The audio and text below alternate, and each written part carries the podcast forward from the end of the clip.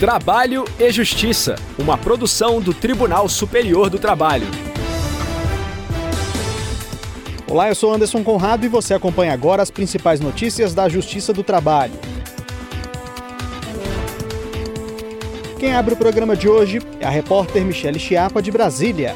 Mantido o valor de indenização por morte de empregado de 18 anos soterrado por açúcar. Também da capital federal fala o repórter Pablo Lemos. A aeroviária que mora em outro país pode ser representada por colega em audiência trabalhista. Em nosso giro pelos regionais, a repórter Vitória Nascimento traz informações diretamente do Tribunal Regional do Trabalho da 18ª Região em Goiás. Empregador doméstico consegue anular sentença por indeferimento de prova testemunhal. E nesta edição você também confere o quadro Quero Post. Vamos saber se o trabalhador pode vender férias. Se liga, o trabalho e justiça já está no ar.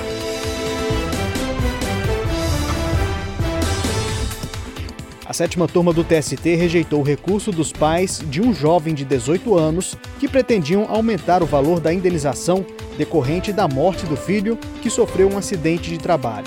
Saiba mais com a repórter Michele Chiapa.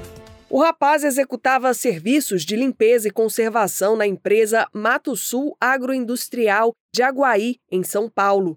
Na ação, os pais da vítima relataram que o filho recebeu ordens para substituir um colega no setor de armazenamento de açúcar, sem ter recebido treinamento e equipamento de proteção. Ao realizar a atividade, acabou soterrado por uma grande quantidade do produto que caiu sobre ele. O trabalhador morreu por asfixia. O juízo de primeiro grau condenou a empresa a pagar indenizações por dano material no valor de 166 mil reais e por dano moral de 750 mil reais. O Tribunal Regional do Trabalho, da 15ª Região em Campinas, manteve a sentença. No entanto, reduziu o valor da condenação para 500 mil reais. A família da vítima recorreu ao Tribunal Superior do Trabalho solicitando o aumento da indenização. O relator do caso na sétima turma foi o ministro Renato de Lacerda Paiva. Ele explicou que, conforme a jurisprudência do TST, não é possível, em instância extraordinária, aumentar ou diminuir o montante atribuído à indenização por danos morais quando não ficar evidente ter havido discrepância em relação à gravidade da culpa e do dano. Eu entendo que a fixação do valor de 500 mil reais não se figura de modo bom irrisório, visto que o acórdão recorrido levou em consideração os requisitos para determinar o dano moral coletivo, tais como o caráter pedagógico, punitivo da sanção, o porte econômico da empresa, proporcionalidade e razoabilidade, como o dano causado. Durante o julgamento, o colegiado decidiu ainda que as férias acrescidas do adicional de um terço constitucional devem integrar o valor da pensão fixada a título de indenização por dano material por fazerem parte da remuneração habitual do trabalhador. A decisão foi unânime. A primeira turma do TST afastou a determinação de arquivamento da ação trabalhista de uma aeroviária em razão de ausência na audiência inaugural do processo. O repórter Pablo Lemos acompanhou o julgamento do caso e traz mais informações. A aeroviária que trabalhou para a Gol Linhas Aéreas pediu no processo o pagamento de diversas parcelas, como horas extras, restituição de despesas com maquiagem e adicionais de periculosidade e insalubridade. Na audiência de conciliação e instrução, realizada um ano após o ajuizamento do processo, ela estava morando na Austrália. Por isso, enviou como representante uma colega que foi empregada da Webjet Linhas Aéreas, do mesmo grupo econômico da Gol, com fundamento no artigo 843, parágrafo 2 da Consolidação das Leis do Trabalho. O dispositivo prevê que, em caso de doença ou qualquer outro motivo poderoso devidamente comprovado, a pessoa que ajuizou a ação seja representada por outra que pertença à mesma profissão ou pelo sindicato.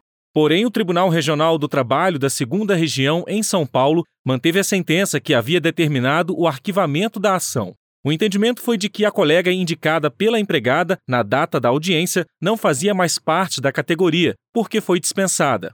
A aeroviária recorreu ao Tribunal Superior do Trabalho. O relator do caso na primeira turma foi o ministro Hugo Scheuermann. Ele explicou que o fato de a representante não ter vínculo ativo com a empresa da categoria dos aeroviários não afasta a compreensão de que ela atua na mesma profissão da autora da ação, principalmente diante do registro de que foi empregada da Webjet.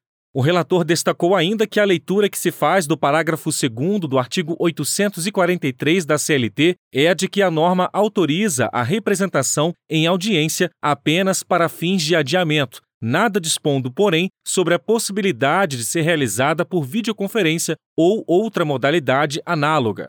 Por unanimidade, a turma afastou a determinação de arquivamento da ação trabalhista da aeroviária. Com isso, o processo retornará ao primeiro grau para ser retomado. Para celebrar o Dia Internacional do Orgulho LGBTQIA+, comemorado ontem, 28 de junho, o edifício sede do Tribunal Superior do Trabalho está iluminado com as cores da bandeira do movimento. A iluminação especial vai estampar o prédio até a próxima sexta-feira, 1 de julho. Ainda em celebração à data, o TST vai promover a mesa redonda Diversidade e Pluralidade no Ambiente de Trabalho o debate contará com a participação do presidente do TST e do CSJT, ministro Emanuel Pereira, do ministro Lélio Bentes Correia, da desembargadora Maria Berenice Dias, do juiz do trabalho André Cavalcante e da designer de conexões e parcerias Maíra Castro. O evento será amanhã, a partir das nove e meia da manhã, com transmissão ao vivo no canal do TST no YouTube. Giro pela Justiça do Trabalho. A primeira turma do Tribunal Regional do Trabalho da 18ª Região em Goiás anulou decisão que havia reconhecido o vínculo de emprego de uma cuidadora que prestava serviços para a tia do empregador. A turma declarou a nulidade da sentença por cerceamento de defesa, pois o juízo de origem não ouviu testemunhas indicadas pelo empregador. A repórter Vitória Nascimento conta os detalhes do caso pra gente. Após analisar o recurso do empregador, o relator do processo, desembargador Eugênio Rosa, afirmou que, por se tratar de relação de emprego doméstico, é necessária a produção de prova oral para melhor esclarecimento dos fatos controvertidos. Segundo o relator, geralmente nas relações domésticas, quem pode esclarecer os fatos controvertidos são as pessoas que convivem no ambiente familiar. Para Eugênio Rosa, a parte tem o direito fundamental de produzir a prova, especialmente quando cabe a ela o ônus de provar o alegado.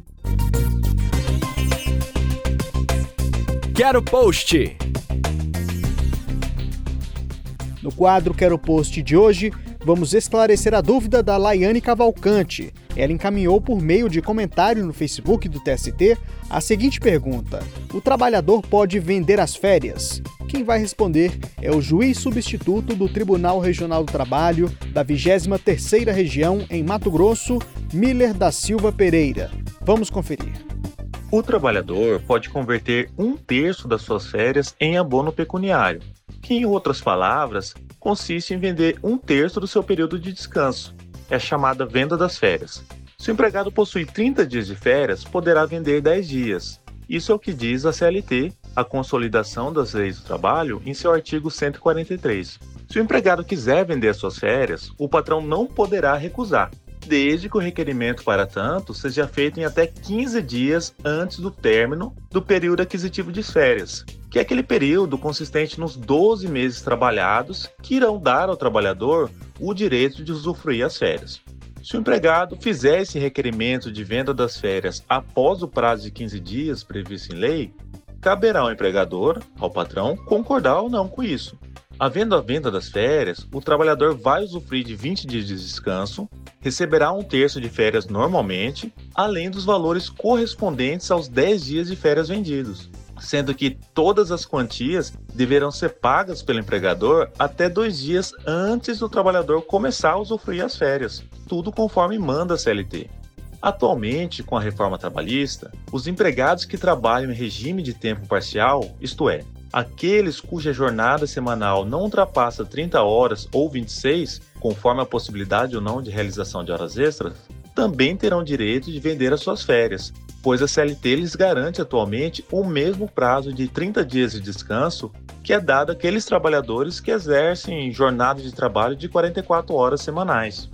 E você, também tem dúvida ou sugestão sobre algum assunto relacionado ao direito trabalhista?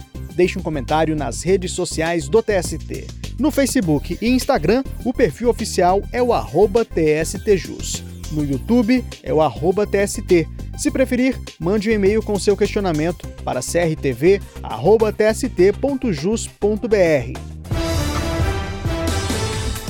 Eu fico por aqui, muito obrigado pela audiência.